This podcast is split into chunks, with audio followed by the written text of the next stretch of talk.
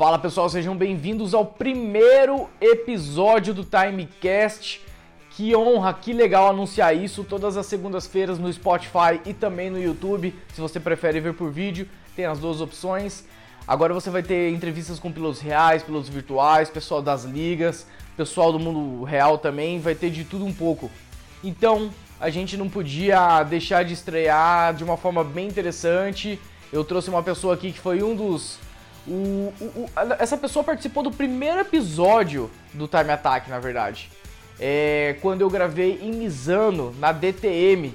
É uma honra ter como primeiro convidado meu amigo André Pedrali, conterrâneo lá de Cascavel também. A gente nunca se encontrou em Cascavel, se encontrou só na Itália. É muito louco como o mundo dá voltas, como dizia CP22. Pedrali que é piloto de kart, já passou pela Fórmula 4 também, já passou por outras categorias. E hoje ele mora na Inglaterra e se dedica a ser engenheiro de motorsport. Já passou pela W Series, já passou pela Fórmula 4 espanhola e esse ano tem um novo desafio muito interessante com ele aí. Ele vai contar agora, então sejam bem-vindos ao primeiro episódio do Timecast.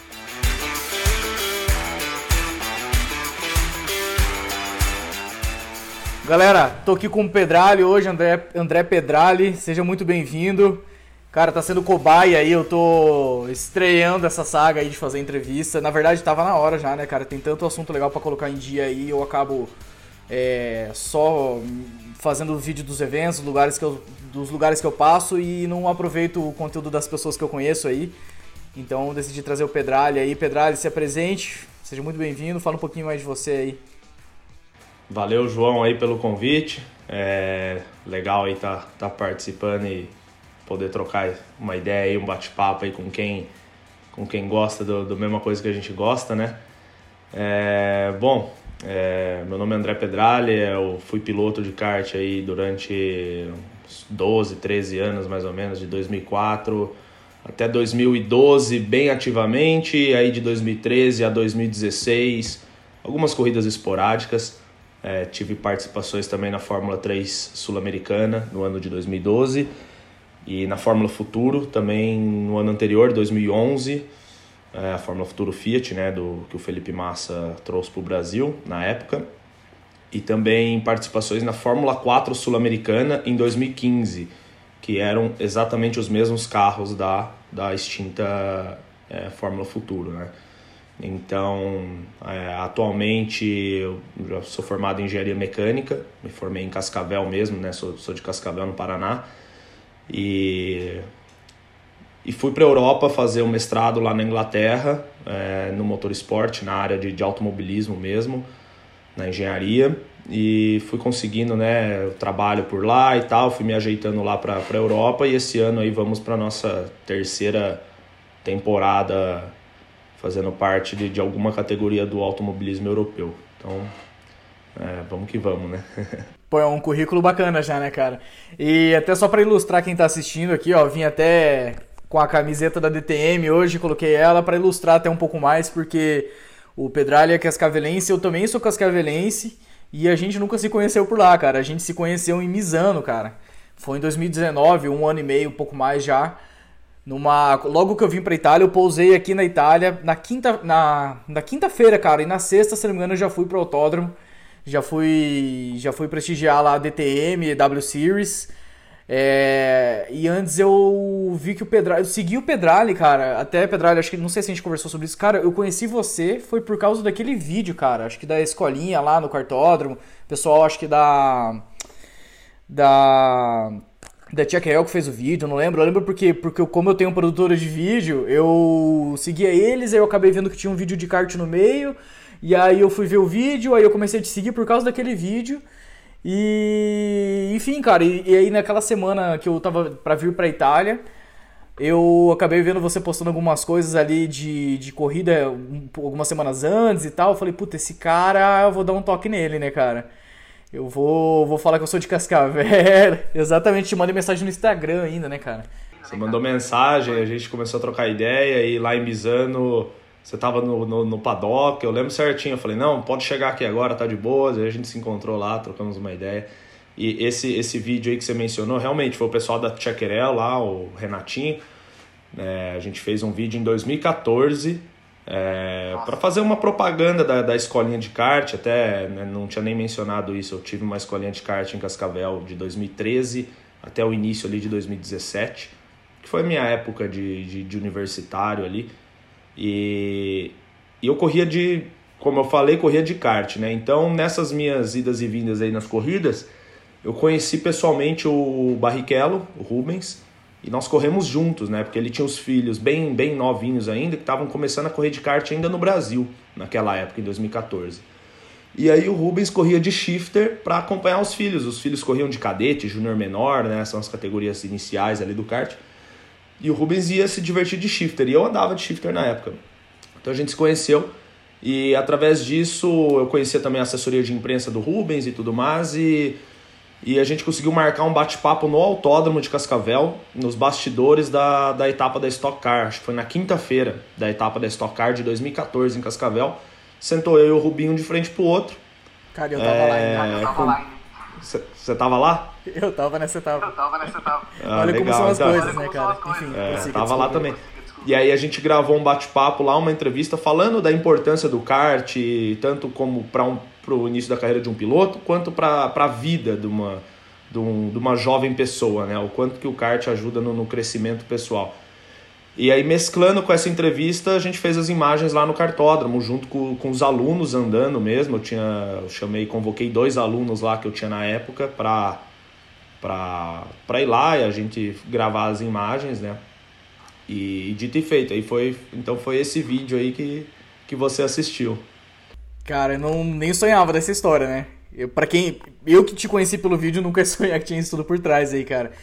Ô Pedralha, eu sei que a gente vai acabar misturando a ordem cronológica das coisas aí, não é um problema, mas só deixa eu puxar um pouquinho antes da escolinha, cara. Como é que você começou no kart ali, cara? Você teve algum tipo de escolinha? Alguém te ensinou? Você tinha, um, sei lá, algum familiar e amigos que corriam? Como é que foi? Como é que é essa história aí? Não, na verdade, assim, é, diferente de muita gente, né, que normalmente é influenciado por familiar, é, eu, na verdade, é o seguinte, eu já gostava, né, eu, eu morava aqui em Maringá com os meus pais, e com, quando eu tinha de 5 para 6 anos, a gente se mudou para Cascavel. E eu já gostava bastante de carro, sempre gostei, desde criança. E, e aqui em Maringá, é, pelo menos na época, assim, não tinha, ou eu não via, também era criança, nenhum kart indoor, algo assim, né? Nenhum kartódromo. E... Até porque não é muito tradição aqui em Maringá, né, o automobilismo, né? É, até tem uma outra coisinha aqui, mas não é nada, nada grande. E indo para Cascavel, eu comecei a cruzar com um kart indoor no centro da cidade, passava quase todo dia na frente dele para ir para a escola. Deve saber qual que é que eu estou falando. E, e também quando a gente ia na região do Lago Municipal em Cascavel, passava na frente do cartódromo, né? Então, assim, isso começou a me chamar a atenção. E aí, de quebra, eu tinha um colega de, de, de classe, que eu estudava junto, isso eu tô falando, eu tinha 7, 8 anos de idade. Tinha um colega de classe que andava de kart e tinha um outro vizinho mais novo do que eu, tipo uns 3 anos mais novo, já tinha uns 5 anos o rapaz. E, e ele também andava de kart. Então eu já conhecia nessas duas pessoas que já andavam e eu querendo andar, eu pedia pro meu pai, até que um dia ele resolveu me levar. Fomos no kart indoor primeiramente. E de acordo com a história que o meu pai me conta, no dia seguinte eu já pedi para ir no cartódromo. Na minha cabeça foi um tempo depois que eu pedi, mas ele disse que é no dia seguinte, então pode ser. E assim a gente começou. Então fui pro cartódromo, aí você já conhece um mecânico, já conhece alguém que, que trabalha lá. Na época não tinha escolinha de kart em Cascavel. Na verdade, a primeira escolinha que foi ter mesmo foi, foi a minha.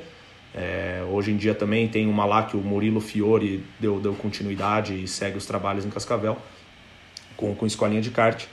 Mas enfim, é...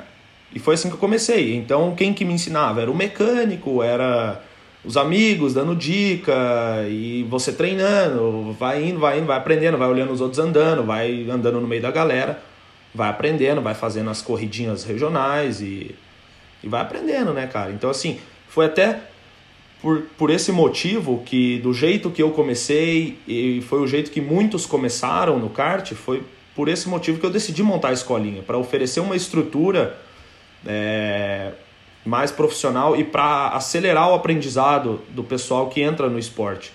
Então eu sempre falava assim para os meus alunos ou clientes ou possíveis clientes, eu falava, ó, o que você aprende em um ano andando aqui sozinho, eu consigo. Nem lembro qual era o prazo que eu falava, mas era algo assim de em poucas aulas, em meia dúzia de aulas, ou em um mês, ou algo assim, um mês e meio, eu consigo te colocar no mesmo, no mesmo ritmo de uma galera que está andando há um ano sem receber instrução nenhuma. E, e você sabe, né, João, que, que isso é verdade. Cara. O cara que anda soltão, livre lá, o cara faz do jeito que ele acha que, que é o. Que é, isso, creio que não é só no kart, acho que em qualquer qualquer atividade, né? Qualquer esporte, se você for, não sei, jogar tênis e ninguém te der instrução, você vai ficar lá fazendo do jeito que você acha. Mas se tiver um, alguém que, que sabe, que tá te dando instrução, você vai acelerar muito mais teu aprendizado, né? Então, foi pensando assim que eu montei a escolinha de kart em Cascavel. Né? Cara, exatamente isso aí, Pedralha, porque tudo que você contou, eu passei, eu andei pouco tempo de kart, né? Andei três anos ali quando era criança. Mas eu acho que eu, você, o, praticamente todo mundo, pelo menos que eu conheço, pelo menos isso falando a nível regional ali, teve um começo parecido, cara. Que aí começou a ir com o pai ali no cartódromo, começou a se interessar, e aí conhece um mecânico e tal. E cara, é... eu até agrego falando que é, se torna demorado o aprendizado, também que se torna um pouco confuso. No, no meu caso, eu lembro que um mecânico dizia uma coisa, Aí meu pai, sei lá, que da onde que tirava, dava outro pitaco. Aí um outro mecânico dava um outro pitaco. Aí no final, porra, imagina uma criança, cara, aprendendo um negócio, assustado, um ambiente todo novo, cara, é, você fica. E é realmente. É, a, com a escolinha você ganha tempo, né? Quer dizer, ganha tempo dos dois lados, tanto na pista quanto, enfim, no, no, na velocidade de aprendizado ali, que, cara, realmente, você andando sozinho e ouvindo só um mecânico e tal, não que eles não tenham conhecimento, né, cara? Mas é completamente diferente de você pegar, sentar e e levar isso, digamos, de uma forma mais organizada, mais didática ali, é completamente diferente. É, exatamente. É, assim, o, bem, isso que você falou, não é que o mecânico não sabe, lógico que o mecânico sabe, mas o mecânico, ele é um mecânico, ele muitas vezes tem outros pilotos ali que ele, que ele dá assistência ao mesmo tempo. Então, ele vai te dar as dicas ali e tal, mas muitas vezes daí você vai para a pista, o mecânico vira as costas e vai fazer o trabalho dele com, com outro kart, com outro piloto, né? E aí você fica lá rodando na pista. Então, assim, não tem, não tem a mesmo, o mesmo nível de, de, de atenção, assim, de assistência, porque, por exemplo, ali no, no método que eu, que eu trabalhava, é, era um coach, né? Eu fazia um coach pro, pro piloto. Então, eu tinha ali um ou dois pilotos ao mesmo tempo, no máximo dois ali, e, e eu ficava o tempo todo que eles estavam na pista, eu ficava lá no meio do, da, da pista, observando tudo que eles estavam fazendo. Se era necessário, a gente parava no meio da, da pista, é, colocava cones, enfim, dava bastante instrução. Tinha câmera on-board no kart, nos intervalos a gente ia assistir a câmera. Né? Tinha, tinha. Então, assim, é, aí eu tinha referência, é, muitas vezes minha, ou vamos supor, se era um piloto da categoria cadete, é, eu colocava um vídeo de um, de um piloto rápido da cadete para esse piloto mais novo que estava aprendendo a assistir. Aí eu ia explicando para ele, porque uma coisa era o seguinte: uma criança ali, às vezes de 8, 9, 10 anos, que eram vários alunos que, que a gente tinha. Falava pro cara, fala, é, amigo, você tem que passar naquela zebra ali, você tem que frear em tal ponto. Beleza, sei lá o que, que passava na cabeça dele. Aí eu pegava e falava a mesma coisa mostrando um vídeo para ele. Ó, tá vendo aqui a curva 1 ali do cartódromo, ou a curva 2, 3, enfim. Ó, tá vendo aqui onde é que tem que passar? Tá vendo? O, o cara tá com o mesmo kart que você e tá fazendo aqui, então é possível fazer. Então você vai vai mostrando né, que, que, que é possível pro, pro, pro piloto, né? Com, com esse método aí. Cara, muito legal isso, Pedrali. E tá, só finalizando em relação à escolinha aí, e aí quanto tempo ficou ficou com a escolinha? O que que, que fim levou e por qual motivo? Você foi quando você acabou vindo para cá ou o que, que foi? É, foi assim, é, foi, foi durante durante minha época de faculdade, né, que eu tava ali fixo em, em Cascavel, não estava também viajando tanto, porque foi bem na época que eu fiz menos corridas de kart. É, então foi de 2013, outubro de 2013 até o início de 2017. E acabou assim por, por dois motivos. Eu tinha um mecânico que era meu braço direito, era só eu e esse mecânico, o Marcelo, que a gente tocava a escolinha. Ele era como se fosse o meu sócio, assim, né? Digamos. E ele, por, por razões pessoais ali, decisões da, da vida dele, decidiu parar de trabalhar com o kart, foi parando aos poucos, né? montou um negócio para ele. E eu também já estava chegando no meu último ano de, de faculdade, então meio que tanto a minha fase quanto a fase dele chegou no, no, no, mesmo momento, assim, ele decidiu parar e eu também, aproveitando o gancho que ele já tinha decidido parar, eu já fui parando também, porque de qualquer forma, no fim daquele ano, eu já era mais ou menos o meu, o meu limite, assim, né? No final de 2017, eu já não conseguiria mais é, me dedicar a isso daí. Então eu só antecipei um pouquinho, como o meu mecânico parou, era o meu, meu braço direito, meu, meu homem de confiança ali, é, eu acabei parando também. Então foi, foi por isso que, que acabou. Mas a gente conseguiu é, passar passar para frente aí e tá, segue bem, bem representado lá em Cascavel a, a escolinha através do, do Murilo, que foi campeão brasileiro agora de kart também, né? E, então foi, foi mais ou menos essa a história da escolinha. Foram 4, 5 anos bem, bem bons ali no cartódromo. Puta que massa, cara. Ele foi campeão brasileiro na, nessa última etapa ou foi naquela etapa de Cascavel ali? Não, foi nessa última. Ah, tá. Nessa última, é. Ele ganhou eu pensei, na, pô, na o brasileiro F4. foi Cascavel, né, cara? O cara ser campeão em casa. Não, ele foi campeão ali no, nesse último que teve em, em Birigui. Sim. Puta, assisti... Também, meu amigo aí de, de muitos anos aí, a gente corria junto e tal. Massa demais, cara.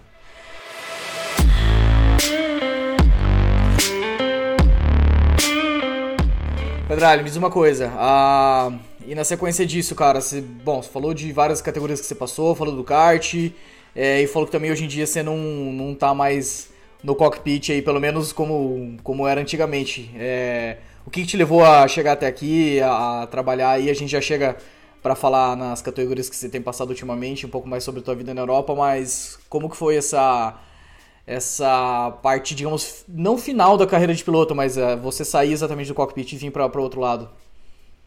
É assim, na verdade, o problema que acho que muita gente enfrenta que é a questão de financeira, né, de grana. Chega um momento que ou você tem que ter um grande patrocínio ou você tem que ter muito dinheiro para continuar pilotando, né? Porque a gente sabe que não é não é barato, né? E, e, então assim, eu aliei a minha faculdade de engenharia mecânica, eu falei, bom, né, eu quero usar esse, esse meu diploma para alguma coisa trabalhando na, na área do, do automobilismo mesmo, né? É, até num momento durante a faculdade eu cheguei a pensar em indústria automotiva e tudo mais, porque eu não conhecia muito da, da indústria do automobilismo, né? Sinceramente, uh, o que eu conhecia era da, da parte de pilotagem, né? Eu conhecia o, o que, que era você ser um piloto, sentar lá dentro do carro e, e acelerar, mas do pessoal que trabalha do outro lado da mureta, eu não, não tinha muita, é, muito conhecimento de como que funcionava, né? Essa, essa outra, esse outro lado da moeda aí. E então fui chegando no final da faculdade, comecei a fazer alguns cursos fora já da faculdade, direcionados à engenharia de, de automobilismo, motor esporte né, dinâmica veicular, entre outros, já aplicado a, a veículos de competição. E fui me interessando por essa área e falei, bom, pode ser um caminho legal aí para seguir, porque eu tenho experiência de piloto, né, cresci dentro de cartódromo, autódromo, conheço bastante gente e, então eu já tenho, digamos ali, o pontapé inicial para começar na, na área de, de engenharia, né, porque é, isso é um, querendo ou não, chega a ser um, um certo diferencial, porque muitos engenheiros é, no automobilismo brasileiro e europeu, mundial, enfim, muitos deles não têm experiência é, de piloto em automobilismo profissional, é, alguns deles têm experiência em automobilismo amador e outros não têm experiência em nenhum tipo de automobilismo como, como piloto, né? Então, é, eu, eu enxergo isso de duas maneiras, né? Tem aquele engenheiro que chega só pelo, pelo lado teórico, né, que estuda, se forma, tem um diploma e aí vai atrás de experiência. E tem outro engenheiro que vem do lado prático, que foi que é o meu caso, né? Eu vim da prática como piloto e aí fui atrás da teoria depois que eu já, já sabia como funcionava, como pilotar, como né, é, comandar um carro de corrida, né? Então eu vim por, por esse outro lado. Aqui no Brasil tem bastante exemplo disso, até mesmo lá na Europa. É, mas muitos pilotos eles acabam se tornando coach, né? Eles vão pro, pro lado do, do coach. E como assim, eu, eu cheguei a fazer até bastante coach, mas mais no, no kart. Como a minha experiência, eu vejo assim, como a minha experiência no monoposto foi, foi de certa forma curta, eu, eu fiz um final de semana de Fórmula Futuro, três finais de semana de Fórmula 3, dois finais de semana de Fórmula 4, mas isso espaçado, né? 2011, 2012 e 2015. Então eu, eu não eu reconheço que eu não tive tempo suficiente para até mesmo ganhar experiência com, com o monoposto é, e fazer meu nome no monoposto para ter uma capacidade de me tornar coach de pilotos para esse tipo de, de, de carro, né? Porque para você ser um coach, você tem que conhecer, de preferência, muito bem o carro. Se você vai ser coach de um piloto na Stock Car Light, por exemplo, a melhor coisa é que você já tenha sido um piloto de Stock Car Light. Né? Só citando um exemplo da Stock Car Light, pode ser qualquer outra categoria. Porque aí você entende do carro, você sabe qual é a reação do carro, você, você tem como passar muito mais informação útil para o teu piloto, se você já guiou aquele carro. E carro de turismo também nunca tive a, a oportunidade de, de competir, apesar que, que foi uma vontade depois da época do kart ali, mas a gente não conseguiu viabilizar é, financeiramente. Então eu fui, por conta de todas essas questões, eu fui migrando para a área da engenharia, né? Pela falta de oportunidade de, de continuar competindo e também é, aliando ali a minha formação, né? Então, aí eu emendei o mestrado na Inglaterra e tudo mais, e, e aí lá eu, eu fui atrás de, de trabalho e foi, foi dando certo, foi encaixando. Isso foi em 2018, essa, essa tua vinda para Inglaterra, foi isso mesmo? Isso, exatamente. 2018 foi a ida para Inglaterra. Então me formei em 2017 e aí alguns meses depois, que o ano letivo lá na Europa começa em, em setembro, né? Pelo menos lá na Inglaterra. Então eu tive alguns meses ali e após formado e aí fui para Inglaterra em, em setembro de 2018. Agora vamos puxar um pouco mais pro atual aí, já que você chegou em 2018. Cara, a gente se encontrou lá em 2019 da DTM, você tava lá trabalhando com a W Series e e até você começou a falar tanto de monoposto ali desde que você veio para cá, você tem é, se envolvido muito mais com monoposto, né? Nunca com carro de turismo. Ou a impressão minha, eu posso estar falando besteira, eu, é o que eu tenho percebido pelo menos. Porque, e também, lógico, já aproveita e já dá sequência e já fala da, da W Series e o que você tem feito desde que você veio para Europa. É, exatamente. A gente, quando a gente se conheceu lá, eu tava, foi na etapa de Misano, se não me engano, foi a terceira etapa daquele ano. É, foi a terceira. Então foi também a terceira corrida que eu, que eu trabalhei na, na Europa, é, em 2019. É bem isso, João, você está certo. Eu nunca me envolvi com, com carros de turismo aí na Europa. É, mas assim, eu, eu vejo que como eu tinha o, o sonho, assim, a vontade de pilotar nos Fórmulas, seguir uma carreira no, nos Fórmulas, né? Fórmula 4, Fórmula 3 e assim por diante, é, eu estou tentando seguir esse mesmo caminho agora na, na carreira profissional, digamos assim, né? É, acho muito interessante os, os, carros de GT e tudo mais.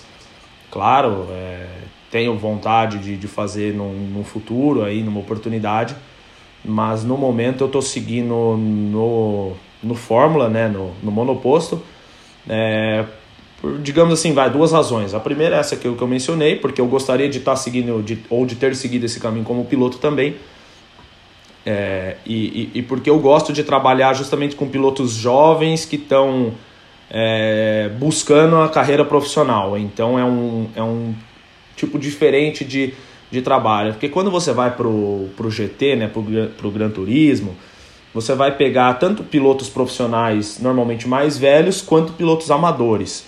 Corridas de longa duração. Então, assim, é, é um conceito completamente diferente de, de campeonato, de competição né? Eu tenho um colega que se formou junto comigo, é, ele, ele é o contrário, ele nunca se envolveu com Fórmula, ele sempre se envolveu com, com GT e tá, tá na Europa aí também, é, porque eu, ele é aficionado pelos carros de Gran Turismo, ele gosta muito de, de trabalhar com Ferrari, com Lamborghini, com McLaren, e não que eu não goste ou que eu não teria essa vontade também, mas eu sou mais aficionado em olhar um Fórmula 3, um Fórmula 2, e ver o que esse carro pode carregar de velocidade dentro da curva, ver aonde que esse carro pode frear, é, que o limite de um, de, um, de um Fórmula ele é muito acima de um carro de, é, de GT, né? É, como você deve saber, mas eu vou dar um, um, exemplo bem, bem básico assim, ali no Autódromo de Cascavel, é, que é uma pista curta, né, 3, 3 mil metros ali, 3 quilômetros, é, um Stock Car vira em torno de um minuto e um, um minuto cravado ali. E, e, o recorde da pista é de Fórmula 3, né? Com o Pedrinho Piquet, 54 segundos. Então a gente está falando numa pista de 3 km. é. Cara, tô em, tô em todas, né? É verdade, cara. É muita diferença de tempo, né, cara? Então, assim, isso numa pista curta, né? Então, você vê que um carrinho que é bem, mais, bem menos potente do que um Stock Car consegue andar bem mais rápido, por diversas razões aí na, na construção do carro, né? É, então, é isso, isso me, me fascina. Eu era, como no kart eu era piloto de, de shifter, né? Então, é, digamos, a Fórmula 1 do kart, né? Então, eu sou, sou fascinado por, pelo mais rápido que você pode ir, né? E, e o Shifter ele é um mini é um mini Fórmula 1, né? Tanto que os pilotos de Fórmula 1, não só de Fórmula 1, de várias categorias aí, até mesmo da Stock Car, eles utilizam muito o Shifter Kart como, como treino, né? Porque as reações, é, o esforço físico que você faz e tudo é, é muito, até, até mesmo maior do que em muitos carros de corrida, né? Então foi, foi essas são algumas, algumas razões do porquê que eu, que eu escolho o lado do, do, do monoposto e só completando, como piloto no monoposto, é, você tem que achar o limite do carro, você tem que aprender o carro e, e, é difícil porque você acha que você pode frear nos 70 metros, mas você tem que frear nos 50, no 40, né? porque o, o limite do carro ele é muito acima do que você imagina, do que dá para ser feito. E no carro de, de turismo é o contrário. Às vezes você acha que você pode frear lá no 70 ou no 100, mas você tem que frear antes disso ainda. Senão o carro não faz, ou senão você vai perder tempo. Então, é, para engenharia, no lado da engenharia, é, conversando com, com outros engenheiros e tudo mais, eu fui também percebendo que é mais ou menos isso. Quando você é, aprende a trabalhar com um, um monoposto, depois para você fazer uma migração para trabalhar com os carros de turismo, é, digamos assim, um pouco mais suave a, a transição ou a adaptação do que se você fizer o caminho ao contrário, né? Aí eu já não sei dizer muito bem, porque, como eu falei, eu nunca trabalhei com, com, com carros de turismo, carros de GT. Mas pilotando eu posso dizer que, que realmente essa, essa noção de que você acha que você pode frear em tal, em tal placa, na placa dos 50, mas na verdade você pode frear mais dentro ainda que o carro vai fazer. Né? Ou você tem que colocar mais pressão de freio ou carregar mais velocidade para dentro da curva para usar aerodinâmica. Então, coisas que no turismo é diferente, que é um carro muito mais pesado, um carro completamente. a dinâmica do carro é completamente outra. Né? É, exatamente que nem você disse, o carro, o, o Fórmula 3 tem o que ali? 200 e poucos cavalos, 260 cavalos?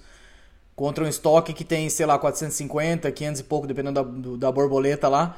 E isso aqui, cara, é, fora a questão aerodinâmica, realmente, o carro é muito mais pesado, né, cara? Então, são carros muito distintos, né, cara?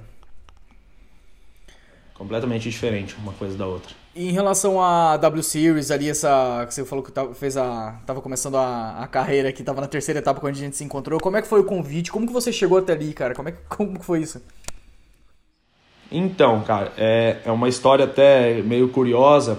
É, vamos, vamos lá desde o início, né? Em 2017 eu dei um pulo na Inglaterra para fazer um curso introdutório pro, pro mestrado que eu iniciei em 2018. E nessa viagem para Inglaterra aproveitei, fiquei uns dias a mais lá para fazer um turismo, né? Mas um turismo assim de ir conhecer equipes, conhecer autódromos. Então nessa vez aí foi quando eu conheci Brooklands, que eu, né, que eu acabei te indicando depois que você foi para lá. Então eu fui para Brooklands, é, fui para alguns, fui para museu, fui para Donington Park no museu lá que tinha em Donington que infelizmente não tem mais. É, vi os carros lá que eram do Senna e tudo mais, foi bem, bem bacana. E fui conhecer algumas equipes, né? E como que eu fui parar nessas equipes? Através de contatos meus no Brasil, pilotos e engenheiros aqui do Brasil. Eu falo aqui porque né, no momento eu tô, tô aqui. E, e esses, esses meus colegas tinham conhecidos lá na Europa, donos de equipe. Então eles fizeram a ponte, interligaram, falaram pro, pro dono, ó, oh, tem um amigo meu que vai estar tá por aí, gostaria de conhecer a equipe e tal. Não, beleza, fala para ele vir aí. E uma dessas equipes foi a, a Hightech, através do, sempre falo, né, foi através do Rodrigo Contim da Hightech Fórmula 3 aqui do Brasil. Eu conhecia o Rodrigo desde a época que eu, que eu pilotava, né? E, e o Rodrigo fez a ponte com a Hightech britânica.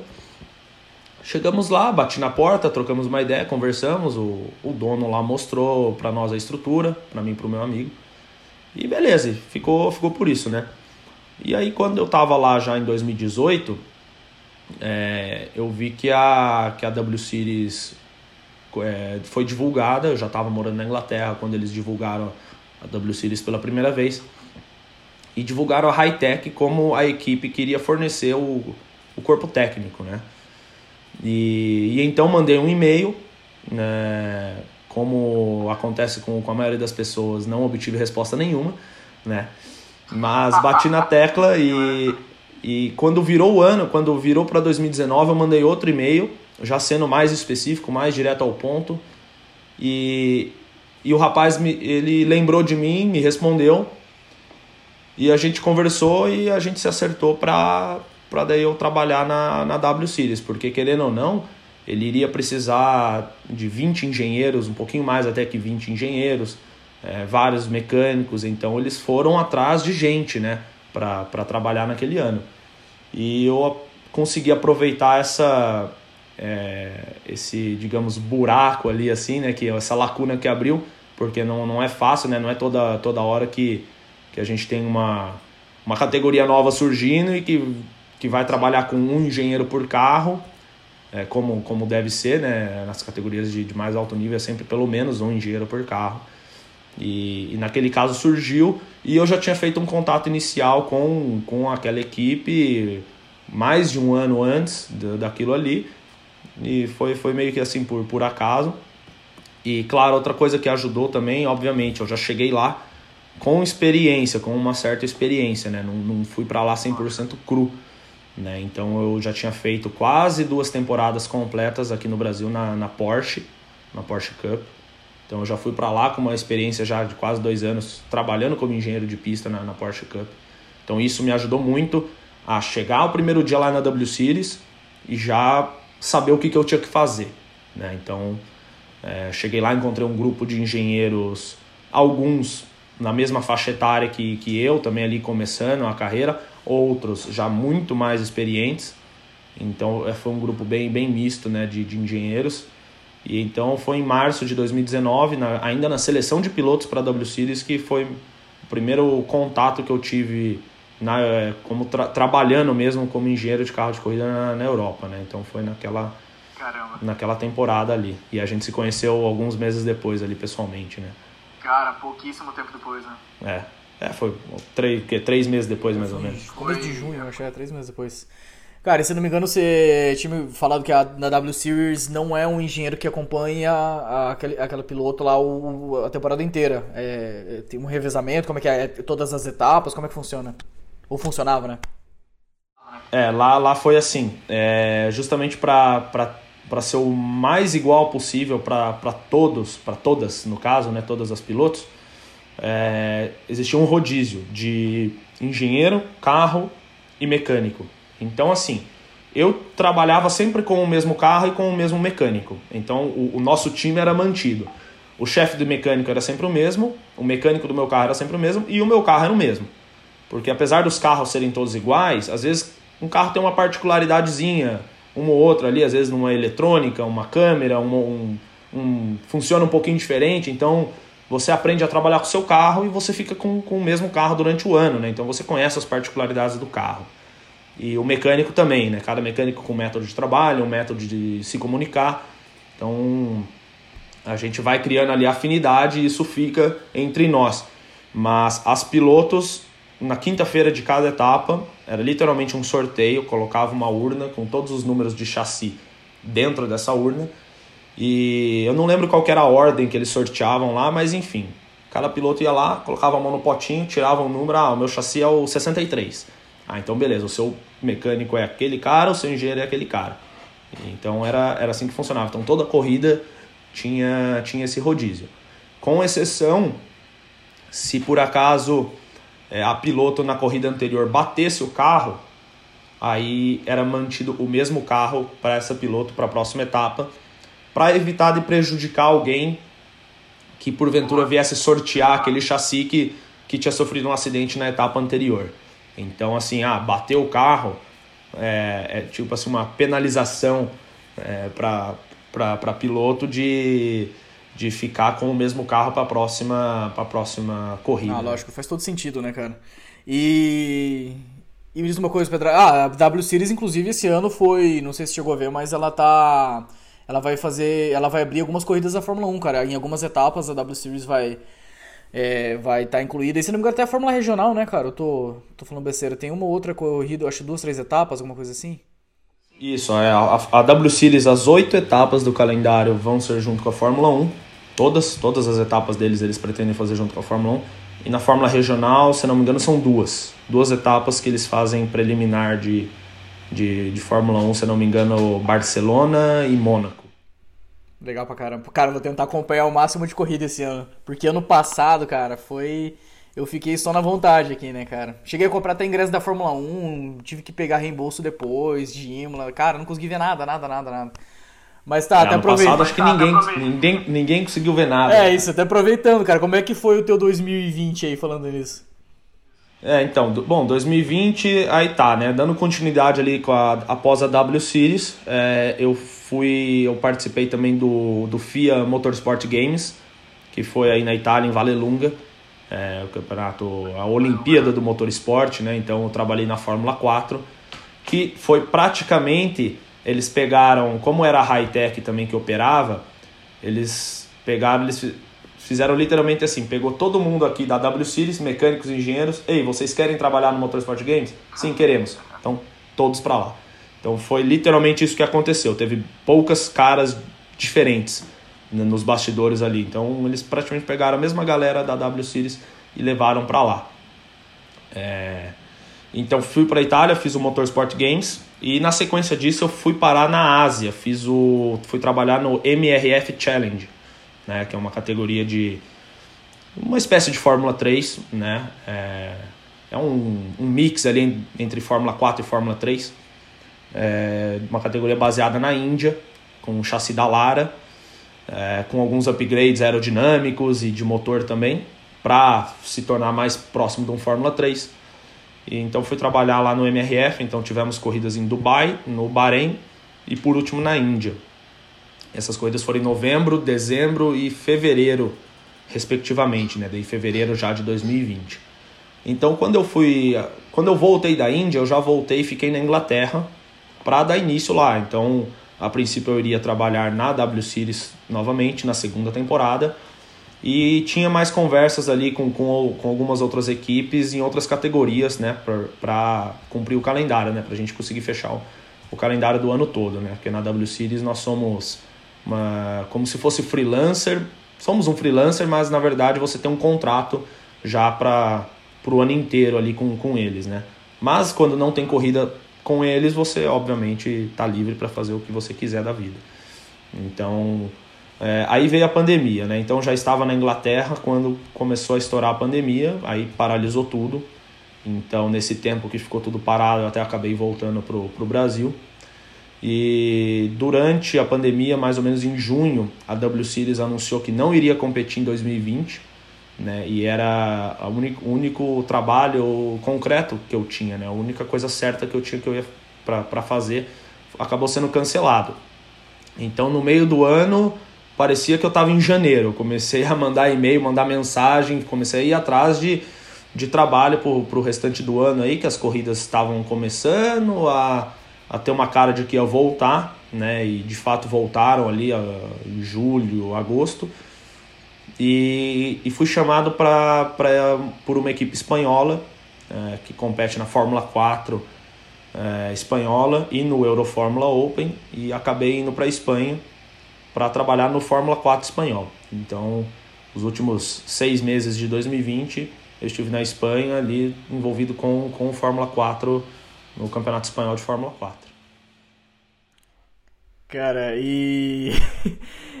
janeiro. Como é que é? Você falou que no meio do ano você tava tipo janeiro. Cara, acho que tava todo mundo nesse, nesse ritmo, né, cara? Porque ficou muito tempo parado esperando quando fosse. É, puta, cara. Cara, eu fiquei. Bom, eu não, eu não tava, tipo, eu não, tenho, não sigo o calendário de corrida pra nada, né? Mas é, acho que não, todo mundo, né, cara? Todo mundo ficou meio que esperando ver o que, que ia dar, o que, que ia acontecer. Tem gente esperando até agora, na verdade, né, cara? Porque tem muitos setores aí que não tem muito o que fazer, né, cara? Eu aqui comecei a fazer alguns videozinhos pela Itália e já. Aqui tá numa montanha russa, né, cara? Abre as coisas, fecha, libera, não libera. Essa semana tá mais. Tá mais light o negócio aqui. Voltou a abrir um monte de coisa. Acho que eu vou conseguir engatar alguns trabalhos, mas puta, é, é foda você ficar nesse vai não vai, né, cara? Mas fazer o quê? Paciência. Cara, 2021. Diga aí. Até que assim, só. Não, só completando, né, 2020. Foi bem isso aí que você falou, é cheio de restrição não tinha público em autódromo. Cada viagem que a gente ia fazer, apesar que, como eu fiz um campeonato nacional, a gente raramente saía do país ali, a gente só teve uma, uma etapa na França. É, e eu até fiquei meio com, com receio dessa da França, que estavam falando ali em agosto que ia fechar a fronteira de novo e tudo mais, mas acabou que no fim das contas deu certo. Mas era aquilo, cara. Cada viagem que a gente ia fazer, tinha que levar uma documentação caso a polícia parasse a gente na estrada. É, para hotel era complicado, para restaurante era complicado. Tinha, acho que até em novembro, quando a gente teve a corrida de Barcelona, a última corrida, lá na, na Espanha as regiões são independentes, né? Então, na região lá da Catalunha tinha decretos diferentes do resto do, do país, então tinha restaurante fechado, estava funcionando as coisas diferente do que estava em Madrid, por exemplo, que era onde, onde a equipe era baseada. Então foi uma, uma temporada assim de muita, muita adaptação e até mesmo para os pilotos da, da equipe, para eles viajarem até na Espanha, toda vez era uma série de documentação que a equipe tinha que, que agilizar para enviar para consulado e, ixi, cara, bastante, bastante confusão ali, porque vinha piloto da, da América do Norte, vinha piloto da Rússia, vinha piloto da, de dentro da Europa. Então, assim, questão de viagem, essas coisas, todas as restrições, foi bem, foi bem difícil, assim, bem, bem complicado, mas no fim das contas deu, deu tudo certo, né? Mas o ruim é que ficava muita indecisão. Às vezes chegava nas vésperas das, da, da corrida ou do treino, do teste, a gente não sabia se o piloto ia chegar. É, e, e, tinha vezes que não chegava, teve piloto que não conseguiu, que não conseguiu ir. Então foi uma temporada bem, bem assim, completamente diferente, né? E vamos ver agora para 2021 se pelo menos dá uma normalizada, pelo menos na questão dos esportes profissionais, se, se consegue seguir tudo tranquilamente. É, até ia falar isso aí, porque será que esse começo de ano vai ser mais ou menos assim, cara? Não dá pra ter cer muita certeza ainda, né, cara?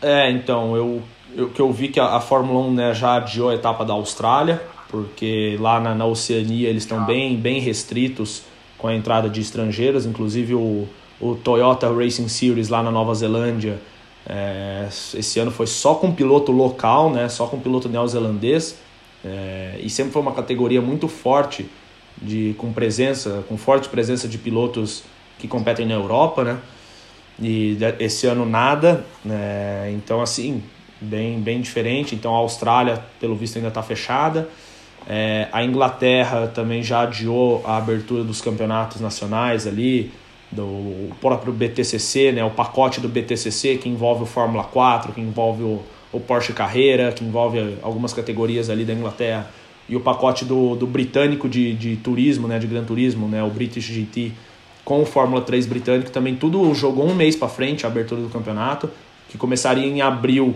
se não me engano, ali no, no, no, no fim de semana da Páscoa, já foi jogado tudo para maio, então, assim, já, já teve alguma alteração, é, mas eu acho que para esse ano todo mundo já já está aí convivendo com a pandemia já tem aí um ano.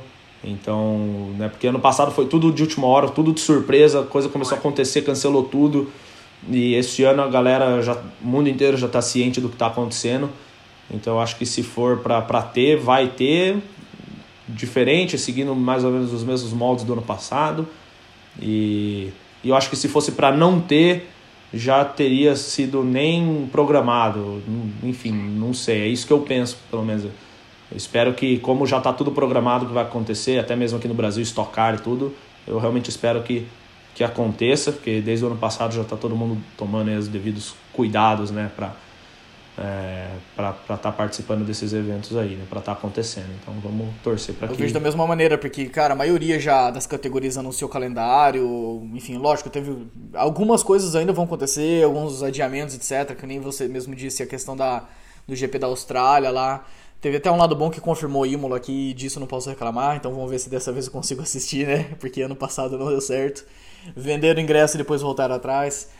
Mas, ah, cara, acho que assim, ainda aqui na Itália, pelo menos, né? Falando algo muito local, mas tá bem montanha-russa ainda. Abre, fecha, abre, fecha, mas eu acho que, como também você já disse, o pessoal já tá acostumado a. Desde o ano passado com vírus, acho que vai se organizar melhor esse ano. Acho que as coisas devem, devem acontecer, cara. Vamos torcer para que role bem, cara. Tomara, né? Tomara mesmo. O... Pô, você precisa trabalhar, né, cara? Eu preciso trabalhar também, né, cara? Eu tive, eu tive semana passada em... no Autódromo de Adria, até esse negócio de montanha-russa de abre e fecha. Semana passada eu tive no Autódromo de Adria lá, devo fazer para eles um um rally show, que é com carros de, de WRC e tudo mais, e fazer as 24 horas de Adria. Eu devo fazer lá vídeo para eles. Cara, tive que Caramba, fazer gente. uma autocertificação, eles me mandaram um documento, uma carta falando que, cara, o Autódromo de Adria tá a 35 minutos aqui de casa, cara. Só que a cidade vizinha já é Vêneto. Eu já saio da Emília Romagna aqui. Então, nossa, foi cheio de documento. Isso semana passada. Agora, essa semana já não precisa de mais nada. Já liberou tudo. Então, sei lá, tá nesse vai, vai e volta aí, mas... Acho que mais, daqui a pouco as coisas começam a se normalizar um pouco, esperamos, né? Tomara. Tomara aí que todo mundo aí precisa, precisa trabalhar. O público quer o entretenimento, a galera quer ir pro autódromo, o povo quer assistir corrida. E e todo mundo aí que é envolvido no meio, que vive disso daí, quer trabalhar e precisa né, trabalhar. Então, é, esperamos aí que, que se normalize o quanto antes, né? Nossa, nem me fale, cara. E aí, 2021, cara, tinha puxado antes ali, você finalizou 2020, como é que vai ser do seu trabalho aí? Então, cara, 2021 é... Justamente, eu tô torcendo para que, que tudo ocorra conforme tá, tá planejado, o calendário e das coisas e tudo mais, porque promete ser assim a temporada mais é, desafiadora para mim até então, porque eu consegui migrar de categoria, né? Então eu tô saindo do, do nível ali do Fórmula 4, estou indo para o nível do, do Fórmula 3 regional, né? Ali na Europa. Então, é, assim, para quem às vezes não conhece, é a escadinha hoje da Fórmula 1, quando o piloto sai do kart, passa pelo Fórmula 4 pode ser em qualquer Fórmula 4, que a Fórmula 4 tem acho que 15 ou 16 campeonatos no mundo de Fórmula 4 e só na Europa mesmo tem ali um, uma meia dúzia ali que é bem, bem importante ali. Tem o britânico, o francês, o espanhol, que é onde eu estava, o italiano, o alemão e tem até o dinamarquês, que é que seria, digamos ali, o, o, o menos famoso ali, né? E menos conceituado também na, na Europa. Mas enfim, tem nos Estados Unidos, tem no México, acho que até na Argentina tem, tem na Austrália, tem na China, tem no Japão, tem no, no Sudoeste Asiático, ali na Malásia. Então é um campeonato, o FIA Fórmula 4 está espalhado no mundo inteiro. E após o FIA Fórmula 4, tem alguns pilotos que vão direto para o FIA Fórmula 3, que pulam o, o degrau ali do, do Fórmula 3 regional, né? que é um, um intermediário ali entre o Fórmula 4 e o FIA Fórmula 3 né? Que, que o FIA Fórmula 3 já, já é um passo assim já bem, bem grande, né? Então tem pilotos que, que já vão direto para o Fórmula 3 internacional, que é o FIA, né? Mas a maioria dos pilotos ali passa pelo, pelo, pela Fórmula Renault ou pelo Fórmula, Fórmula Regional, né? Que até a gente teve um título do, do brasileiro, do Gianluca Petekoff, no ano passado, no Fórmula, no Fórmula Regional. E no, no Renault, se não me engano, o Caio Collet foi vice-campeão, outro brasileiro também. Foi, foi vice, exatamente. É, foi vice, né? Então o que, que aconteceu esse ano? As, as duas categorias usam o mesmo carro, o mesmo chassi. A diferença entre elas é o motor, mas é a marca do motor, porque a potência é, é similar, e o pneu. Né? Então uma, a Renault, obviamente, categoria é, de, de, de, equipe francesa, né? A, o digamos assim, o motor, né? E, e a Fórmula Regional, uma categoria baseada na Itália, então usando o motor italiano da, da Autotécnica, da, da Alfa Romeo ali, é um, enfim, o motor do grupo Fiat, e com pneus Pirelli. E enquanto isso a Renault, a Fórmula Renault Eurocup usando o motor Renault, pneus Hankook. Inclusive pneu Hankook o mesmo que é utilizado na W Series. Então todas, o que essas, todas essas categorias têm em comum, incluindo a W Series, é, é que usam o mesmo carro, né, o mesmo chassi. E, e para 2021, os organizadores de ambas as séries, de ambas as categorias, colocaram a mão na consciência e falaram: tá, vamos, vamos juntar as duas, porque talvez manter as duas separadas não está sendo muito sustentável. Elas eram duas categorias literalmente concorrentes na Europa, usando o mesmo carro. Então, assim, é, não, não faria muito sentido. Na, na Renault até tinha um grid aí, acho que de 20 carros, ou um pouco mais, se eu não estou enganado. Mas na Fórmula Regional, desde o do primeiro ano, que acho que foi 2019, primeira temporada deles, é, dificilmente tinha mais de 10 carros, sabe? 10, 12 carros, não, não era tão grande assim o grid. E então agora essas duas categorias juntaram, a Renault trocou o nome para Alpine, né? Como, como o pessoal deve saber, trocou na Fórmula 1 e trocou também na, na, Fórmula, na Fórmula Renault, virou Fórmula Alpine. E como juntou com a Fórmula Regional, então virou o campeonato Fórmula Regional by Alpine, né? Então eu vou estar trabalhando nesse campeonato aí. É, então 2021 promete ser um ano bem, bem desafiador, porque essa, na minha opinião, vai ser a categoria de base mais forte da Europa. Ali entre um Fórmula 4 e o FIA Fórmula 3 é um, vai ser um caminho obrigatório para todos os pilotos que querem seguir o caminho é, para a Fórmula 3, Fórmula 2, enfim é, vai ter que passar por essa categoria. A não ser algumas exceções ali que tem um pessoal, tem uns pilotos bem evoluídos que já pulam direto do Fórmula 4 para o FIA Fórmula 3. Isso, isso também acontece. Mas aí o cara tem que ter orçamento e tudo mais para poder fazer isso. Né? O, o Fórmula Regional ele está intermediário ali entre, entre essas duas. Ô Pedrali, você vai trabalhar em alguma equipe em específico? Vai trabalhar para a categoria em si? Como é que vai ser? Eu vou trabalhar para uma equipe. É né, o campeonato é, digamos assim, igual a Stock Car, então tem várias equipes que, que fornecem o serviço para os pilotos. Né? Então acho que é em torno ali de umas, não sei exatamente o número, mas umas 10 equipes ali, 10, 11 equipes é o que deve ter no campeonato. Cada uma pode ter até três carros e com a possível participação de um quarto carro, desde que, desde que seja uma piloto feminina, sexo feminino. Né? Então eles dão esse incentivo aí é, então, se a equipe tiver é, conseguir colocar uma, uma piloto mulher, eles podem ter, eles têm o direito de colocar um quarto carro. Né? Então, inclusive, isso aconteceu no ano passado, deve acontecer esse ano com algumas equipes também. E, mas eu, eu, eu seria o engenheiro de, de um. Farei parte de uma equipe e seria o engenheiro de um dos carros dessa equipe, né? Então é isso que. Dessa forma Nossa, que, que eu espero que aconteça, Cara, o... né? Caso a pandemia. Sim. Cara, inclusive até Dudu Barrichello acabou de desembarcar aqui na Itália, né, cara? Ele é um dos pilotos que, que acabou de sair dos Estados Unidos, tava no Road to Indy lá, veio pra cá e, e, e é um dos pilotos que vai estar tá no grid aí dessa temporada, né? É, exatamente. Então ele vai, ele vai ser um dos pilotos aí no grid da, da Fórmula Regional.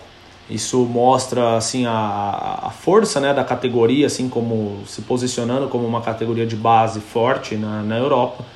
Bem isso que você falou, ele fez toda a carreira dele até então nos Estados Unidos e pelo visto aí eles têm planos de, de fazer um caminho aí trilhando uma tentativa aí na Fórmula 1.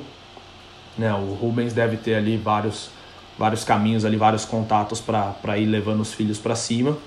Então, realmente, quer, se quer Fórmula 1, tem que alterar o foco para a Europa.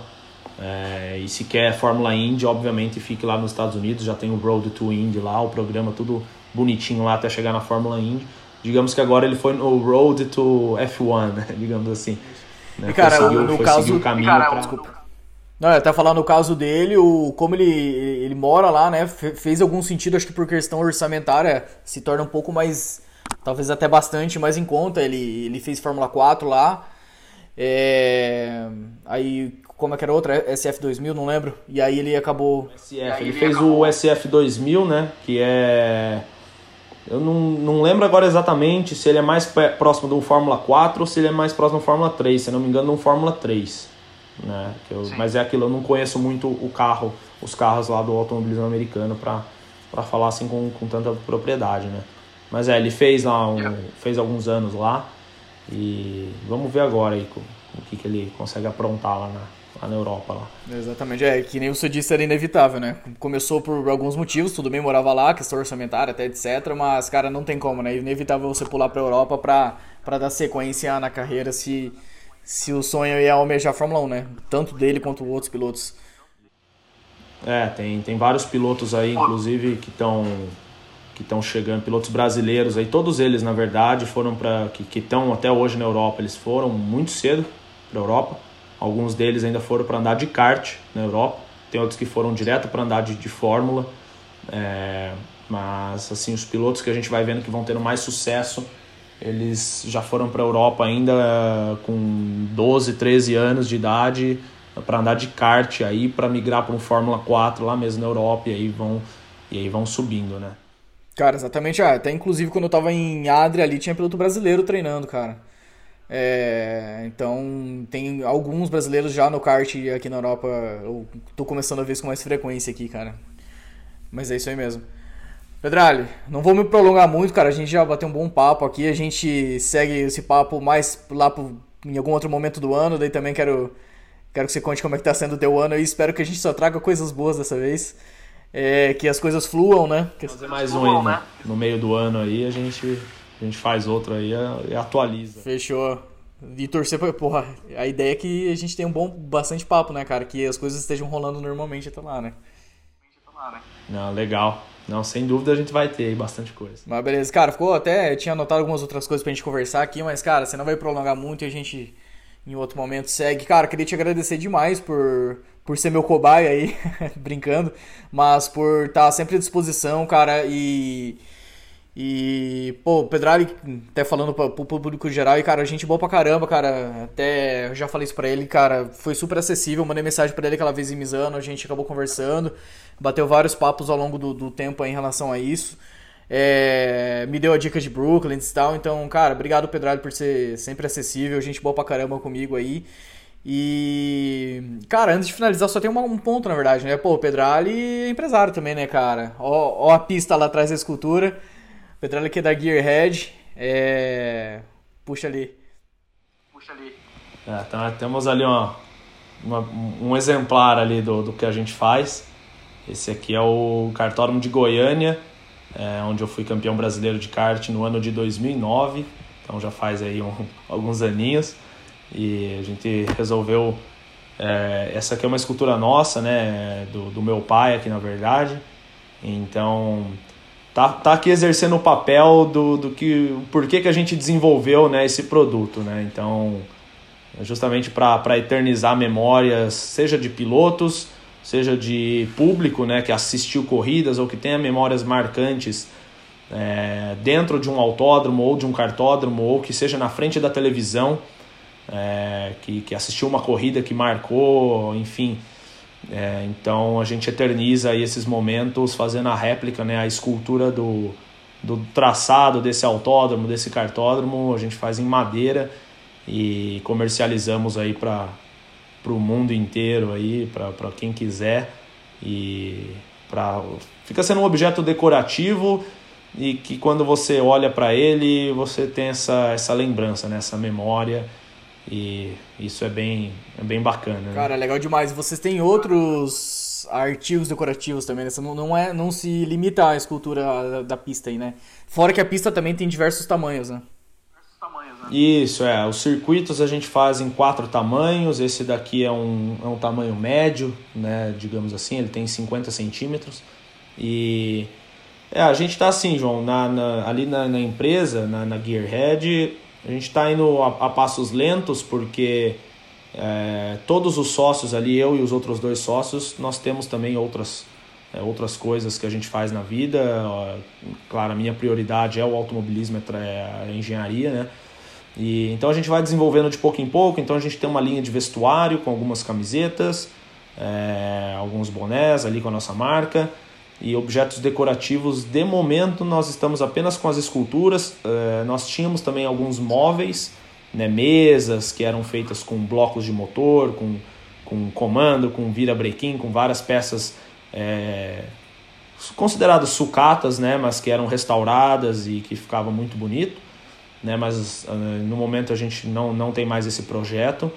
E mas pretendemos expandir nossa, nossa linha de produtos aí no futuro, no futuro breve, assim, esse ano, para quadros, para outras coisas, mas tudo que remete decoração com automobilismo, decoração com temas automo, automobilísticos ou é, automotivos, né? Mas o automobilismo é o, é o nosso foco, assim, do, da, da marca, né? Cara, maravilha. Eu tô louco pra ter um algo mais ou menos definitivo da minha vida, que eu nunca sei onde que eu vou estar. Mas eu minha ideia é pegar algumas pistas, eu quero, eu quero ter todas as pistas onde eu já passei. Então, que por enquanto não são muitas, mas a ideia é ir preenchendo aos poucos, assim, acho que, que é algo legal.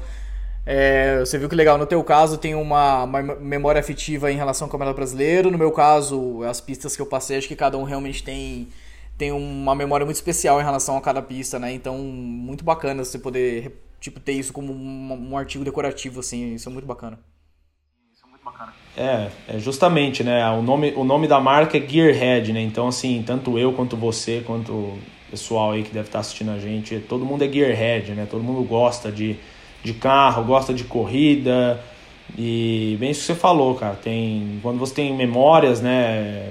Por exemplo, você com certeza tem memórias muito boas aí já, tanto aqui no Brasil quanto na Europa. Então a gente eterniza isso, esses momentos aí fazendo a réplica, né? E bem isso que você falou, até tem, tem gente que chega para nós e fala, pô, eu queria colocar todas as pistas que eu já corri, ou todas as pistas que eu já ganhei corrida, no caso quando é, né, é piloto, essas coisas, ou todas as pistas que eu já visitei, como é o teu caso. Cara, a gente faz aí pacotes aí bem, bem bacanas aí, a gente já, já atendeu clientes aí no calibre do Cacabueno, por exemplo, com 16, 16 ou 17 circuitos, todos que ele já ganhou corrida né, na Stock Car. É, já atendemos o Nelson Piquet com todas as vitórias dele na Fórmula 1, todas as vitórias dele na, na Fórmula 3 britânica. Então a gente tem. Vou umas fotos aqui enquanto você está falando. Ah, beleza, maravilha. Então a gente tem aí uma, um, é, vários clientes bacanas aí, o Attila Abreu, o Alan, Koda, o Alan Kodair, é, o Gabriel Casagrande, né, citando aí algum, alguns nomes brasileiros na, na, na estoque. É, então assim, a gente é, tem bastante uma, uma galera bacana aí que, que, que aderiu à nossa ideia aí e fizemos parcerias, adquiriram as esculturas e, e bem, bem legal aí. Pô, legal demais, Pedrali. Agora sim, a gente segue o papo em um outro momento. Não podia finalizar sem citar ali a Gearhead. Cara, obrigado mais uma vez pela disponibilidade de sempre e espero que a gente se veja várias vezes esse ano aí pelas pistas. Você deve vir para Itália, eu devo espero que sim conseguir é, assistir todos que, eu, que for possível aí e a gente se encontra pessoalmente de novo em breve. Tomara, João. Obrigado. Eu agradeço o convite aí. Foi, foi bem legal bater o papo. Foi um prazer. E sempre que, que tiver aí uma, uma vaguinha aí, me avisa que a gente programa aí para bater um papo. Valeu Cara, mesmo. pode deixar. Obrigado. Acho que todo mundo tem interesse sempre em saber dos brasileiros aqui na Europa e e o teu caso é legal que como você não é exatamente, não é um piloto que está em ação, você está do outro lado da mureta, como você disse, é legal demais trazer essas histórias também. Pedralho, valeu mais uma vez, a gente se fala em breve, valeu e até a próxima. Até valeu, a próxima. João. Até mais aí, abraço. Até mais, Falou, abraço. Tchau, tchau. Galera, espero que vocês tenham gostado do primeiro episódio aí do Timecast. Para mim foi uma honra trazer o Pedrali e foi muito legal o bate-papo. Espero que vocês tenham gostado também. Todas as segundas-feiras no Spotify e no YouTube. Se inscrevam no canal, se inscrevam aqui também no Spotify e a gente se vê na próxima segunda-feira. Até lá!